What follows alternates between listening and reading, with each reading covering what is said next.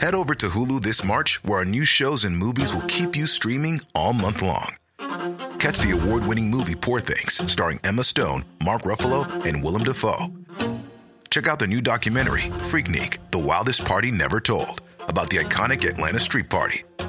And don't miss FX's Shogun, a reimagining of the epic tale, starring Anna Sawai. So, what are you waiting for? Go stream something new on Hulu.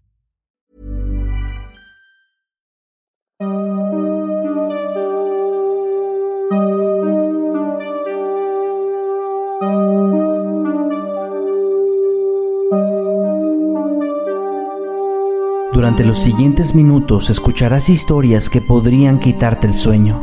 Cosas que pasan con mayor frecuencia de lo que podrías imaginar. Anécdotas vividas por personas reales, como tú, como yo.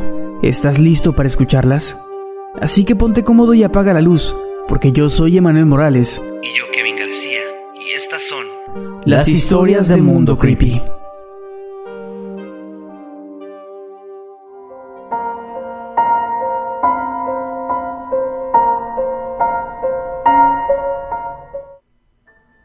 Cuando tenía nueve años, mi hermana pequeña, que es cinco años menor que yo, dormía junto conmigo. A esa edad, yo tenía como costumbre levantarme a mitad de la madrugada a tomar agua o simplemente a ver alrededor, y una madrugada en la cual me levanté como siempre, vi a mi hermana sentada en la orilla de la cama. A primera vista me espanté, porque era algo muy raro. Ella se encontraba de espaldas y yo traté de hablarle, pero por alguna razón no podía hacerlo. Recuerdo que intenté decirle algo como, acuéstate, hay que dormir, pero simplemente no decía nada. Entonces me levanté, y mientras notaba que todo su cabello estaba hacia el frente, cubriendo así su rostro, estaba a punto de tocarle el hombro, cuando de pronto pensé, "Mm, creo que le va a dar sueño y ella se va a volver a acostar. Así que me di la vuelta, percatándome entonces de que mi hermana estaba dormida a un lado de mí y que lo que sea que estaba atrás de mí no era ella, a pesar de que de espaldas era exactamente igual. Muerto de miedo, simplemente me corrí hacia la cama, esperando de pronto despertar y darme cuenta de que esto solamente era una pesadilla. Sin embargo, nada ocurría, así que me volví a asomar y aquella cosa seguía ahí. Regresé la mirada hacia mi hermana, que seguía plenamente dormida, y un momento después escuché un ruido en la habitación de mis padres. Volté instintivamente y me percaté de que ahora ya no había nadie. La persona había desaparecido de un momento a otro sin hacer ningún tipo de ruido o de movimiento. Después de mucho tiempo y muerto de miedo, finalmente me quedé dormido aquella noche. Al día de hoy sigo sin encontrar una explicación coherente ante lo ocurrido.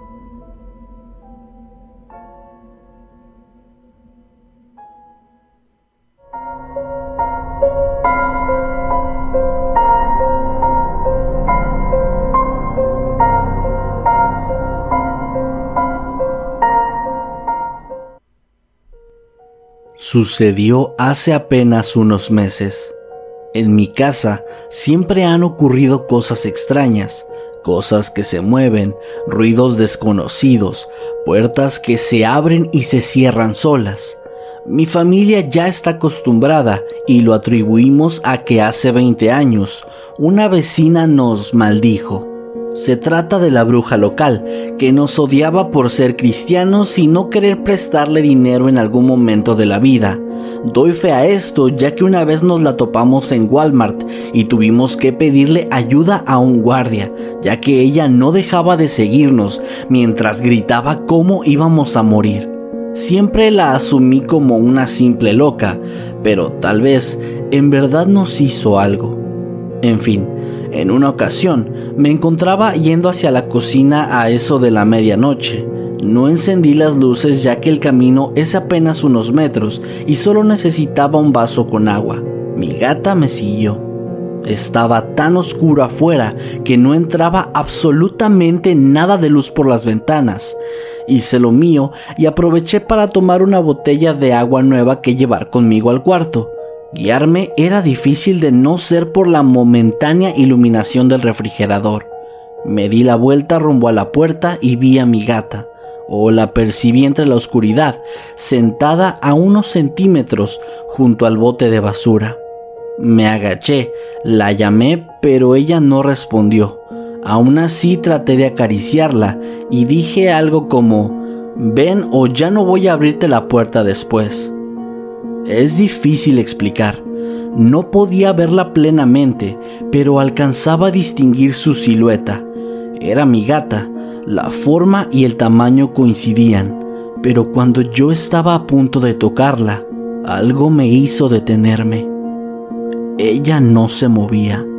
Me quedé en esa posición unos segundos, ya incómoda cuando me percaté de que detrás de mí estaba mi adorada gata, que gruñía y hacía ruidos. En ese momento pensé que podía ser alguno de los gatos callejeros que suelen colarse por las ventanas para robar comida, pero lo descarté de inmediato. Aquella cosa que no era mi gata ni ningún animal posible se levantó. Es como si estuviese sentado como una persona o agachado todo ese tiempo, mirándome desde la oscuridad fijamente, sin moverse ni un centímetro. Percibí cómo sus piernas se alargaron, insisto, como si se hubiera levantado, para luego echar a correr hacia debajo de una mesa grande. Estaba tan asustada, tomé a mi gata y corrí a mi cuarto. Ella no suele dormir conmigo ni es muy afectuosa, pero en toda la noche no se apartó de mí. Estaba muy nerviosa también. La noche siguiente escuchamos cómo algo corría por el pasillo, iba y venía a gran velocidad, ese ruido característico como de un perro o algún animal al caminar o correr, y sus uñas chocando contra la madera. El problema es que solo éramos mi gata pequeña y yo encerradas en mi cuarto. Revisé varias veces, pero no había nada. Después se lo comenté a mi familia y ellos admitieron que habían visto o escuchado cosas así todo el tiempo. Unas semanas después me quedé hasta muy tarde con el teléfono cuando escuché que abrían la puerta. Imaginé que era mi papá, a punto de regañarme por seguir despierta, así que muy deprisa me hice la dormida, escondí el teléfono y me cubrí hasta la cabeza. Escuché sus pasos, sentí su respiración, el peso de su cuerpo acercándose a mí y llamándome por mi nombre, su mano tocando mi cabeza por encima de la tela. Supe que no había funcionado, así que bajé las cobijas y me disculpé, pero antes de poder inventar una buena excusa para seguir despierta, me di cuenta de que no había nadie. En menos de un segundo ya no había nadie conmigo. Imposible. La puerta seguía cerrada y mi gata, que estaba sentada al extremo de la cama, me miraba con los ojos muy abiertos, temblando un poco. La abracé y aquella noche ya no pude dormir. Cosas extrañas no han parado de suceder. No sé qué tan aterradora sea esta experiencia, pero definitivamente es de las peores que me han pasado.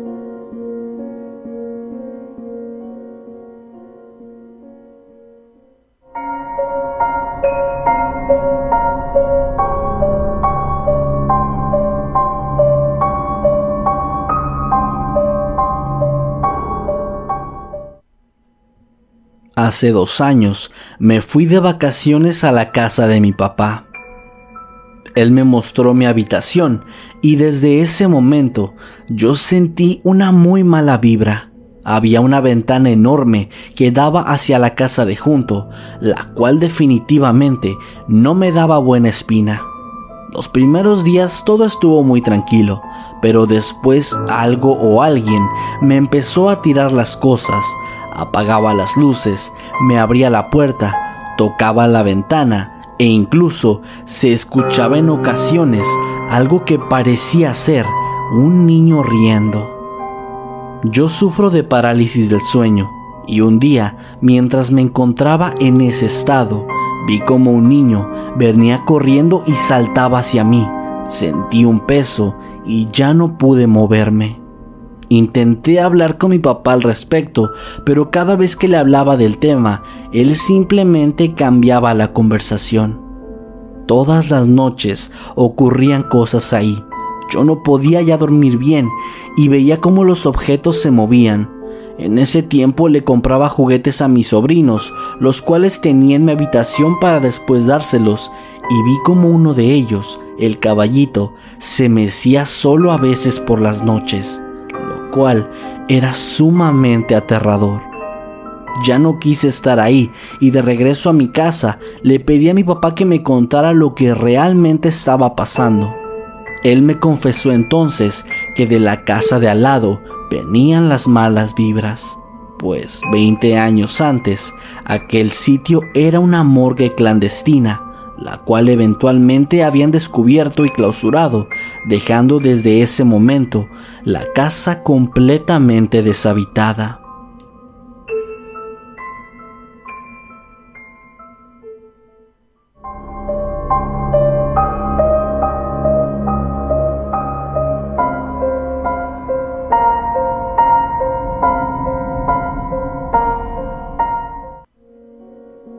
Soy médico y como requisito para este título tenemos que realizar un año de servicio social en una comunidad con poco acceso a la salud.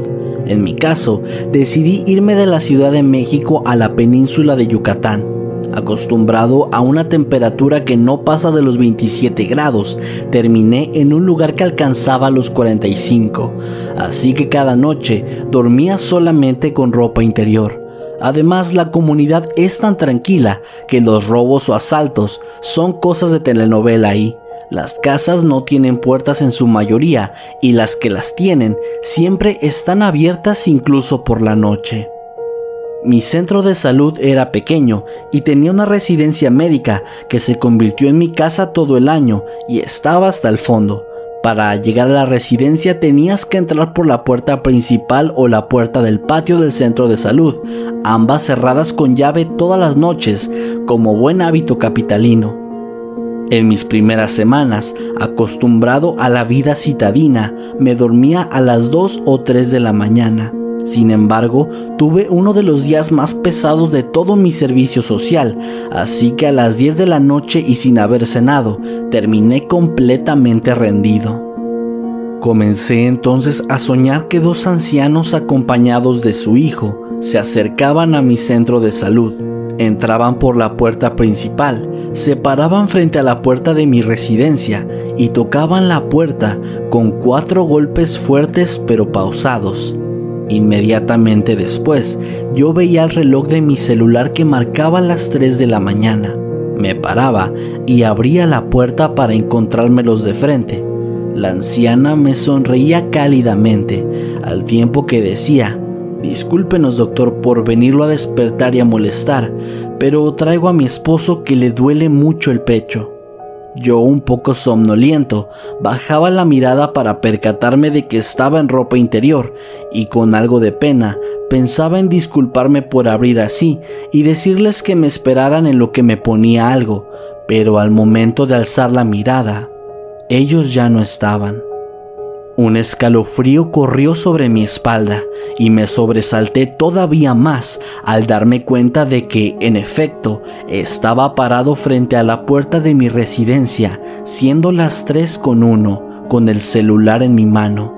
Aunque estaba algo asustado, pronto busqué una explicación lógica, y es que muchas parasomnias como el sonambulismo o la parálisis del sueño suelen desencadenarse cuando una persona está sometida a muchísimo estrés, y como dije, el día anterior había sido muy estresante y pesado, así que con esa explicación más que coherente, pude volver a la cama más tranquilo.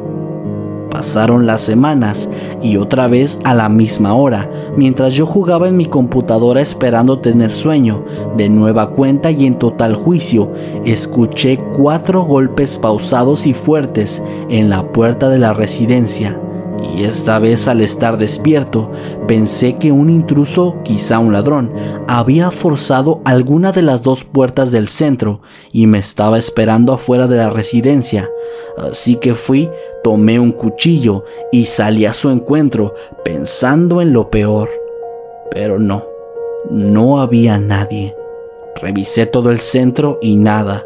Las ventanas estaban intactas y ambas puertas estaban bien cerradas con llave. La tercera vez que me tocaron la puerta, estaba leyendo e inmediatamente corrí a abrir la puerta para intentar sorprender aquello que me tocaba. Y una vez más, no encontré a nadie ni a nada. El centro estaba vacío y las puertas bien cerradas. La cuarta vez sobre mi techo alguien literalmente se puso a dar vueltas en círculo, como si estuviera haciendo guardia militar, rondando de extremo a extremo. Eran las 3 de la mañana y después de unos minutos simplemente se calmó. Me sorprendí y lejos de asustarme, me sentía bastante tranquilo, como si supiera de alguna forma que aquello no era algo maligno. Pasaron los meses y me acostumbré a que me tocaran la puerta, aunque no era tan seguido, y yo ya me dormía bastante temprano, pero siempre me despertaba a las 3, ya sea por los toquidos o por las marchas que había en el techo. Un día conté esto con mis enfermeras y con la señora de la limpieza, y fue esta última quien me dijo, seguramente se trata de don Miguel. Pregunté de quién hablaba y ella me contó que era un señor que durante muchísimos años, sabiendo que la mayoría de los médicos veníamos de fuera, siempre los procuraba y velaba por ellos y cuando podía incluso les traía comida y a veces, cuando los médicos se sentían algo inseguros, venía a dar un rondín por las noches. Siempre fue bueno y siempre cuidó de los médicos de la comunidad, hasta que finalmente falleció de un ataque cardíaco. Aquella historia me dejó bastante sorprendido y al mismo tiempo me sentía tranquilo.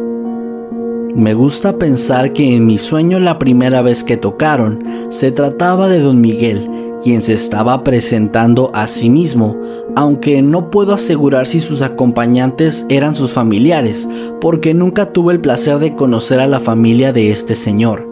Creo que el tocar la puerta era su forma de decir, no te preocupes, yo estoy aquí cuidándote. Y cuando caminaba en el techo, estaba de guardia vigilando por cualquier cosa. Algo que refuerza esta creencia es que de todas esas ocasiones jamás me sentí intranquilo o inseguro, jamás me dieron miedo ni sus golpes en la puerta ni sus marchas, pues realmente jamás pensé que se tratara de algo malo.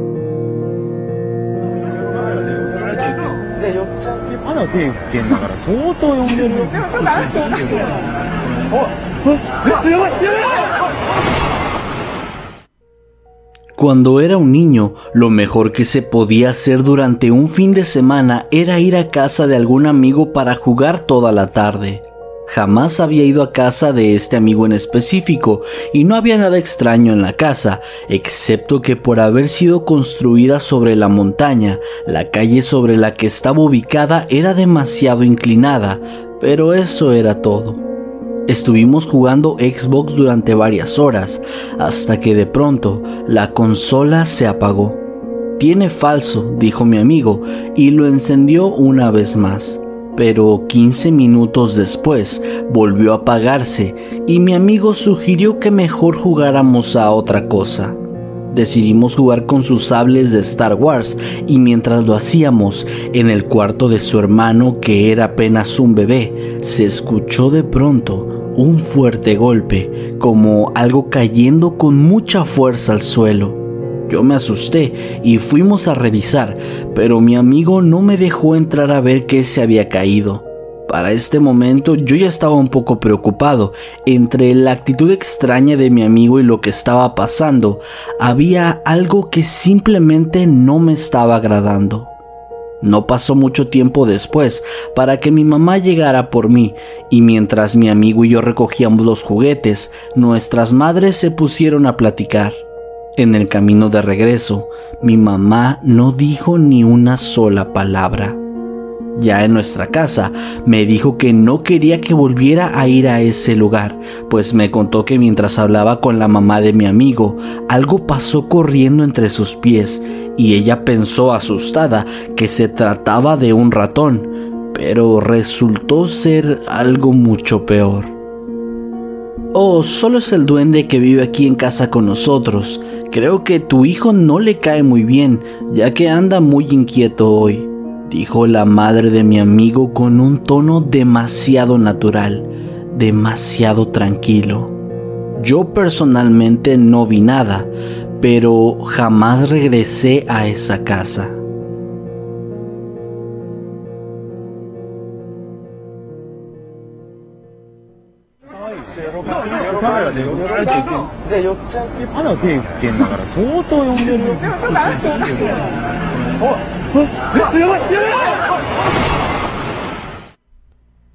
Me sucedió cuando yo tenía 12 años. Siempre estuve interesado en todo lo relacionado con la temática paranormal. Mi mamá durante un tiempo compró la revista Predicciones, editada en Argentina durante los años 90. La misma estaba relacionada con temas de ocultismo y cosas variadas. También trae instrucciones para supuestos hechizos tontos de buena suerte, para atraer el amor y más cosas similares. Una de esas revistas tenía una nota que llamó mucho mi atención. Hablaba sobre cómo detectar a personas que hacían magia negra y que posiblemente pudiesen estar pensando en hacernos daño era básicamente sobre cómo protegerse ante un caso así. En la nota decía que en ocasiones los magos negros controlan animales de pelaje completamente negro, como perros o gatos, y advertía que si uno veía a un perro rondando por ahí y uno hacía la señal de cruz mirándolo fijamente, el perro entonces tropezaría, revelándose así como un ser manipulado por magia negra.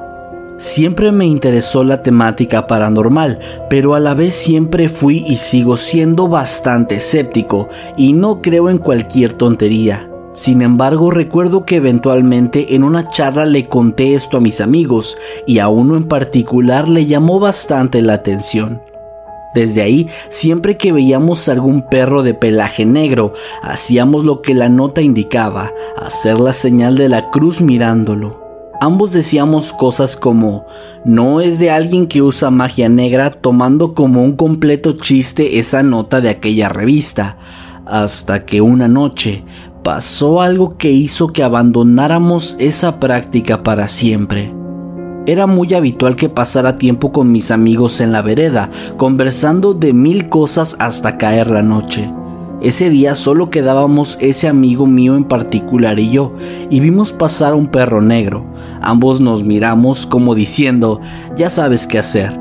Hicimos la señal de la cruz al mirar al perro, y entonces el maldito perro se tropezó. Podría haber sido nada más que una casualidad, pero no nos parecía algo inteligente tentar a la suerte, así que desde ese día Nunca volvimos a jugar ese juego.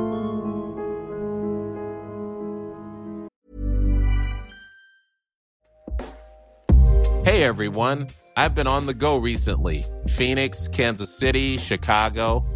If you're like me and have a home but aren't always at home, you have an Airbnb. Hosting your home or a spare room is a very practical side hustle. If you live in a big game town, you can Airbnb your place for fans to stay in. Your home might be worth more than you think. Find out how much at airbnb.com/slash host.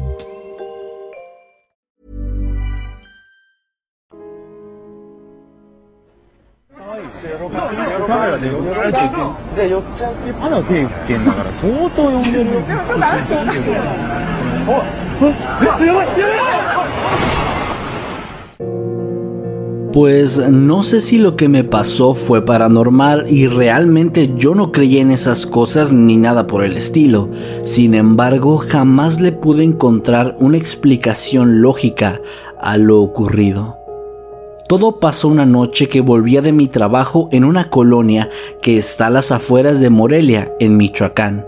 Ya que no teníamos horario fijo de salida, me dejaron ese día salir hasta la una de la mañana, cosa que obviamente no me agradó, pues ni siquiera me llevaron hasta mi casa. Y así que decidí irme caminando, ya que no tenía otra opción debido a que a esa hora ni siquiera los camiones de transporte estaban circulando.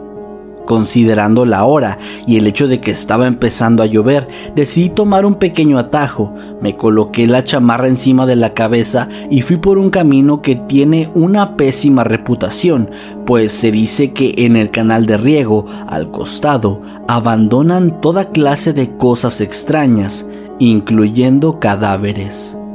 Me armé de valor para cruzar por ahí y gracias a que no había alumbrado público ni casas o negocios cerca, la única luz era la que la luna brindaba. Pero no me atrevía a sacar mi teléfono celular para iluminar el camino, ya que tenía miedo de que alguien me viera a la distancia e intentara venir a asaltarme.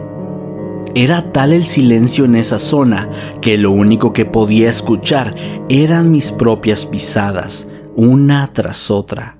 De pronto comencé a escuchar como otras pisadas se oían a lo lejos y por el sonido de tacones deduje que se trataba de una mujer, cosa a la que no le tomé mayor importancia, pues pensé que simplemente era alguien que había decidido acortar camino al igual que yo. Después de un rato que me pareció bastante largo, comencé a sentirme nervioso, un poco asustado y con una extraña sensación de escalofrío en los tobillos. Y aunque suene un poco tonto, mi único consuelo en aquel momento era la compañía de la mujer que cada vez se escuchaba más cerca de mí. Finalmente no resistí la curiosidad y la tentación y decidí girarme para hablar o por lo menos para observar a esta persona, que para esos momentos yo incluso sentía que se encontraba ya justo detrás de mí. Me llevé una gran y desagradable sorpresa al notar incluso con la poca visibilidad de que no había absolutamente nadie.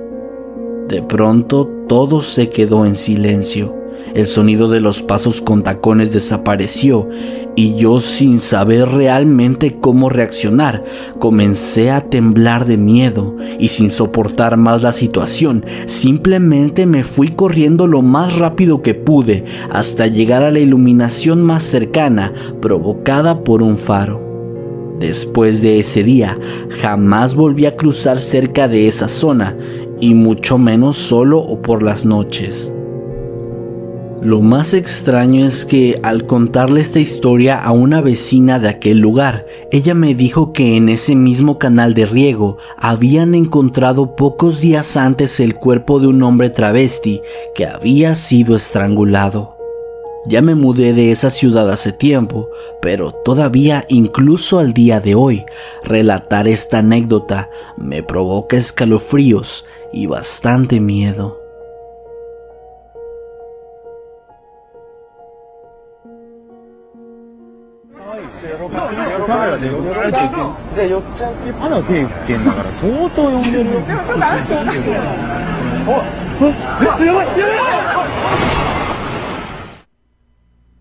Hace unos años yo estaba haciendo mi residencia profesional y ya que mis jefes no me dejaban hacer nada más que el trabajo, yo tenía que ir por las tardes al laboratorio de la universidad para realizar los análisis de mi proyecto. Una de esas ocasiones, alrededor de los últimos días de octubre, me encontraba ahí, cuando de pronto escuché que todas las manijas de las autoclaves comenzaron a moverse. Traté de no prestarle atención al principio, pero el ruido era cada vez más y más fuerte. Así que fui a revisar las autoclaves y el sonido se detuvo. Pero entonces escuché cómo abrieron la puerta del laboratorio Yo corrí para ver quién era, pero me encontré con que en el lugar no había nadie y la puerta externa estaba justo como yo la había dejado, cerrada con llave desde adentro. Las llaves también me las quedaba siempre conmigo. Semanas después, platicando con la asistente del laboratorio, salió el tema del altar de Día de Muertos y ella me comentó que les habían traído huesos humanos que pretendían colocar en un altar. Después de saber eso, creo que el ente, es decir, el dueño de aquellos huesos, no estaba realmente tan cómodo con la idea de permanecer en un laboratorio estudiantil.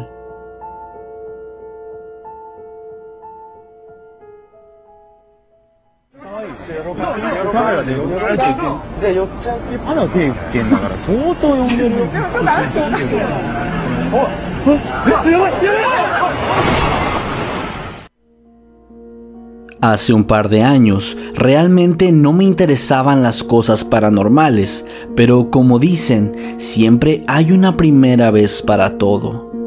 Yo estudio tanto en un instituto que paso prácticamente todo mi tiempo en ese lugar. Un día salí demasiado tarde y tenía que entregar un reporte de lo que hice la semana anterior, actividad que me robó demasiado tiempo. Mi casa se encuentra, gracias a mi suerte, a un par de calles de este instituto. Así que en esa ocasión ya era de noche y yo no podía escuchar nada en el camino a mi hogar a excepción del ruido del viento, por lo que decidí colocarme mis audífonos. Pasaron un par de minutos y sucedió algo raro. Escuché que alguien me llamaba por mi nombre, pero lo extraño era que yo no conocía a nadie y casi nadie me conocía por la ruta que yo tomaba. Me quité los audífonos y miré para todos lados, pero no encontré a nadie alrededor, ni siquiera escuchaba a nadie caminando cerca, así que solo seguí caminando y me volví a colocar los audífonos, pero casi de inmediato, nuevamente, escuché aquella voz llamándome. Esta vez no me quité los audífonos, pues como tenía mis manos en mi bolsillo y junto a este mi celular, solo bajé todo el volumen para tratar de escuchar. Aún así, no logré escuchar a nadie llamándome otra vez. Me entró entonces algo de pánico, porque pensé que podía ser una persona que me iba a robar o algo similar, por lo que decidí caminar un poco más rápido. No fue hasta entonces que me detuve al ver algo frente a mí, a la distancia, en una de las esquinas. Era oscuro, pues justo en esa área el foco de uno de los postes se había quemado y ya tenía mucho tiempo que no lo habían reparado. En ese lugar vi unas pequeñas luces. Eso no me asustó porque pensé que tal vez eran un par de luciérnagas. Lo que me asustó fue ver cómo la luz que supuestamente estaba rota comenzaba a parpadear. Aquellas luces que anteriormente estaban en una esquina se movieron directamente a otra, haciendo que de igual forma estos faros cercanos comenzaran a parpadear. Asustado simplemente corrí. No sabía qué era esa cosa y aunque el miedo me dominara tenía que alejarme de ahí, sí o sí. Finalmente llegué a una esquina, donde se encontraban más personas, y desde ese lugar tomé un taxi que me llevó hasta mi casa. Realmente ya no me importaba si me quedaba dinero, solo quería llegar ahí. Ya en mi casa, me senté en mi computadora y comencé a buscar información sobre aquella calle. Lo que me encontré fue que en aquel lugar habían asesinado tiempo atrás a una joven. Resulta que habían abusado de ella solo para terminar después con su vida a sangre fría. Al enterarme de eso surgieron varias preguntas en mi cabeza. ¿Qué me hubiera pasado si seguía caminando por esa calle? Qué eran esas luces y qué pasaría si esos infelices se encontraban por ese lugar cuando yo estaba caminando por ahí.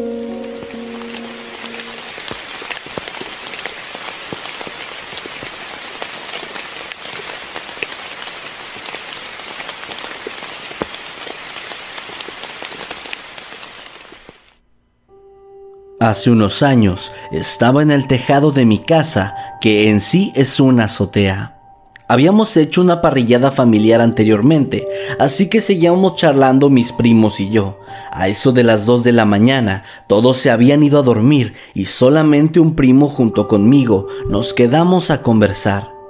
Tras haber tomado un poco, ya planeábamos irnos a dormir y es en ese momento que logramos captar algo simplemente sorprendente. A lo lejos vimos como un incendio consumía gran parte de un vertedero de basura cercano. El tamaño de este incendio parecía indicar que se iba a salir de control. Seguimos observando, pensando qué hacer, cuando todo empeoró. Vimos salir a un hombre del basural en llamas, cubierto en fuego y gritando a todo pulmón mientras se retorcía de dolor y rodaba en el piso. Sin pensarlo mucho, corrimos hacia la calle, tomamos unos baldes para rellenarlos con agua y salimos a toda velocidad. Cuando llegamos no sabíamos qué pensar, todo estaba de la nada tan tranquilo. Sí, había mucho fuego en el vertedero, pero ya no tanto como la primera vez, y para nuestro horror no había señal de un hombre, persona o cosa como lo que vimos desde la azotea. Quisimos creer que esto se dio por el efecto del alcohol y el sueño, pero eso no explicaba la basura que seguía esparcida por ahí, desordenada, dejando ver que sí hubo alguien que simplemente desapareció. Volvimos corriendo a la casa para pensar en lo que había sucedido e inclusive fuimos al vertedero días después, pero hasta ahora no sabemos qué fue lo que pasó realmente aquella noche.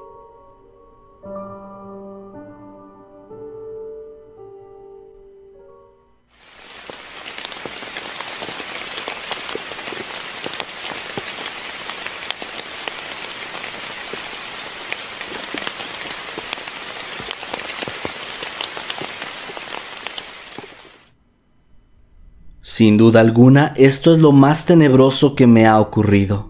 Me encontraba ese día en mi trabajo, que cabe mencionar, es una empresa de anonizado y pulido de aluminios. Junto a una señora estaba metiendo unos paquetes para pulido, cuando, de reojo, pude ver que alguien pasó caminando y se quedó de pie frente a mí.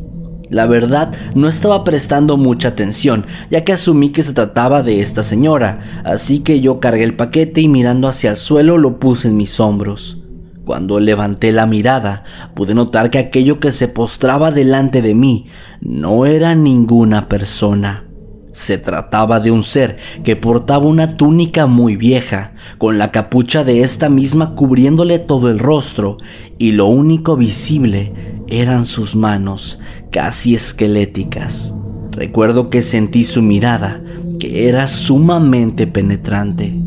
Me quedé ahí parado, mirándolo, completamente congelado. Solté de pronto el paquete que tenía entre mis manos y perdí la noción del tiempo. Para cuando reaccioné, la señora con la que había estado trabajando estaba hablándome, intentando hacer que yo entrara en razón, pues según me dijo ella momentos después, yo me había quedado como una estatua, sin moverme y sin realizar ningún tipo de sonido o acción.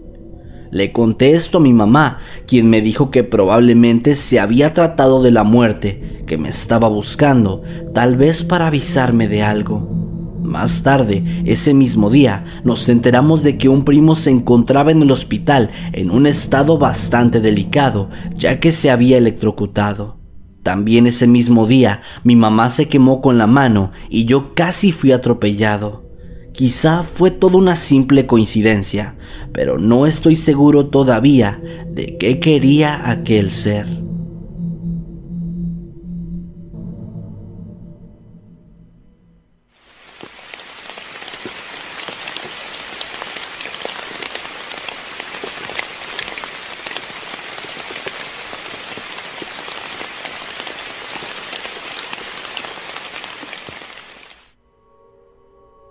Una noche, cuando tenía alrededor de unos seis años, estaba jugando en un parque junto a mis hermanos, uno de mis primos y otros niños, cuando de pronto el cielo se iluminó por completo, casi como si fuera de día por unos segundos. Toda la gente comenzó a salir de sus casas para ver qué era lo que había ocurrido, entre ellos mis padres, mis tíos y mis abuelos. El evento duró aproximadamente un minuto y después todo volvió a la normalidad. Ya un poco nerviosos, todos fuimos a la casa de mi abuela y el tema de conversación el resto de la noche era lo que había ocurrido hasta que finalmente nos quedamos dormidos. La mañana siguiente comenté en el desayuno lo de la noche anterior y recibí las miradas extrañadas de toda mi familia. Me dijeron que probablemente se había tratado de un sueño, pues nadie sabía de qué estaba hablando. La historia quedó hasta ahí durante muchos años, pues de verdad creí que simplemente se había tratado de un sueño y ya, hasta que a los 19, platicando con un amigo, él me contó exactamente lo mismo, incluyendo el hecho de que al día siguiente nadie de su familia parecía recordar nada. Yo jamás le había contado esa historia a nadie, pues de verdad estaba convencido de que no había pasado en realidad, razón por la cual me sorprendí mucho al escuchar su historia, y después de decirle que me había pasado lo mismo, nos dimos cuenta de que se trataba de la misma fecha. Mi amigo cree que se trata de algo como que nos borraron la mente los extraterrestres o algo así, y aunque me parece interesante su teoría es bastante ilógica, por mi parte, sinceramente, no tengo idea de cómo explicar aquel extraño suceso.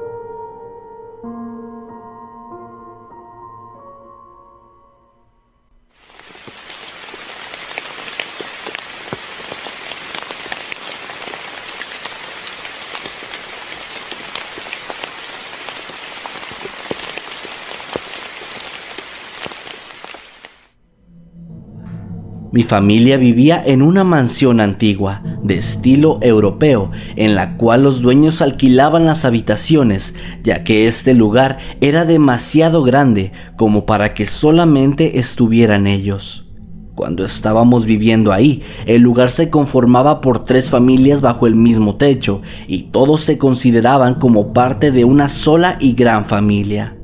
No recuerdo muy bien por qué, pero en una ocasión me encontraba jugando con mi triciclo entre los pasillos y cuando pasé frente a una habitación que parecía una especie de oficina, noté que por debajo del escritorio una mano se estaba asomando. La puerta estaba entreabierta, así que pude ver claramente que ésta me hacía señas para que me acercara. Recuerdo que la mano era blanca y parecía delicada y hermosa, como si perteneciera a una joven mujer. Algo de lo que no estoy segura es si la piel era totalmente blanca o si llevaba puestos guantes. Yo creí que los niños de otras familias estaban jugando al escondite, por lo que me bajé del triciclo muy contenta y caminé hacia la oficina, pero en el momento en el que empujé la puerta para poder entrar, tuve de pronto un mal presentimiento. No estoy segura si fue porque entré en razón de que en esas horas del día los chicos estaban en la escuela o si fue una especie de sexto sentido que despertó, pero yo sabía que por ninguna circunstancia debía entrar en esa habitación. Lo que sentía no era miedo, era algo que me alertaba, que me hizo dar la media vuelta y alejarme en mi triciclo recorriendo los pasillos de aquella mansión. Ahora que pasaron los años y ya soy mayor, me pregunto qué habrá sido todo eso, la extraña mano, el presentimiento que tuve y sobre todo me pregunto lo que habría pasado si yo hubiese continuado caminando hacia ese escritorio.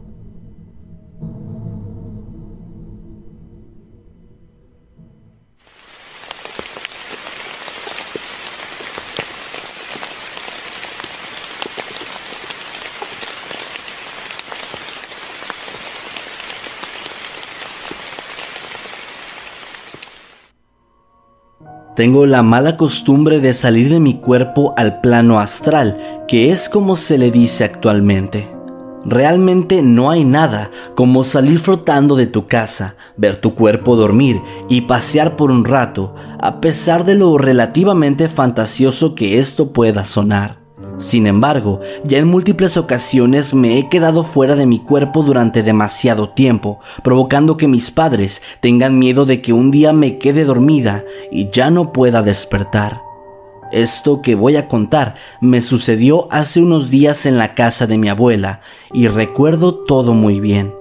Esa noche volví a salir de mi cuerpo con el mínimo esfuerzo y me dirigí hacia el sótano, no sé por qué lo hice, pero mientras bajaba esas largas escaleras, escuché un lastimero y desgarrador llanto que decía, ella me obligó.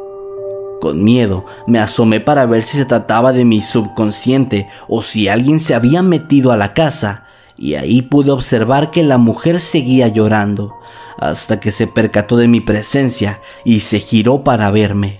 Cuando lo hizo, noté que sus ojos estaban completamente huecos. No pude reaccionar porque ella de inmediato se abalanzó sobre mí mientras gritaba de una manera horripilante. Yo entré en pánico y grité como nunca antes lo había hecho en mi vida, y así finalmente pude despertar, bañada de sudor y tosiendo, con toda mi familia alrededor. Noté rápidamente un dolor en mi cuello y en el espejo me percaté de que había marcas de dedos en él. Ahora cada vez que me voy a dormir en casa de mi abuela, procuro no salir de mi cuerpo y siempre ignorar cualquier tipo de llanto, en especial si éste proviene del sótano, donde sé que se encuentra todavía la mujer sin ojos.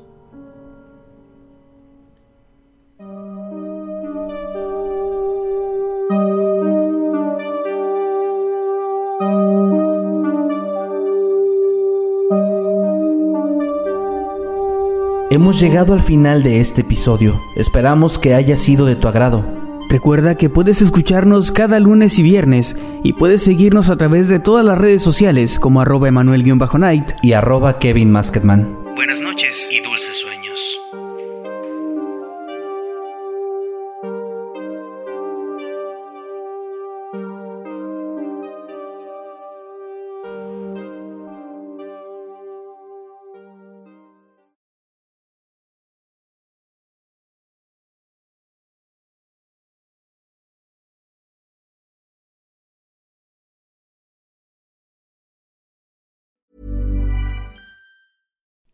Would you like to look five years younger? In a clinical study, people that had volume added with Juvederm Voluma XC in the cheeks perceived themselves as looking five years younger at six months after treatment. Look younger, feel like you. Add volume for lift and contour in the cheeks with Juvederm Voluma XC. Reverse signs of aging by adding volume to smooth laugh lines with Juvederm Volure XC. For important safety information and to find a licensed specialist, visit juvederm.com. That's J U V E D E R M.com. Not for people with severe allergic reactions, allergies to lidocaine, or the proteins used in Juvederm. Common side effects include injection site redness, swelling, pain, tenderness, firmness, lumps, bumps, bruising, discoloration, or itching. There's a risk of unintentional injection into a blood vessel, which can cause vision abnormalities, blindness, stroke, temporary scabs, or scarring. Talk to a licensed specialist to find out if it's right for you.